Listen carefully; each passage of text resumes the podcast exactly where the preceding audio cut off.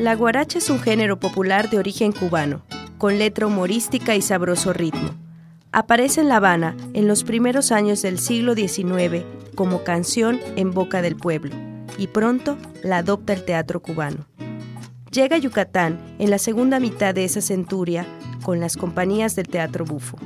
En Mérida, Chancil utiliza ese género en las últimas décadas del siglo XIX y en los primeros años del XX para componer tonadillas humorísticas y satíricas que interpretan sus estudiantinas durante las fiestas de carnaval.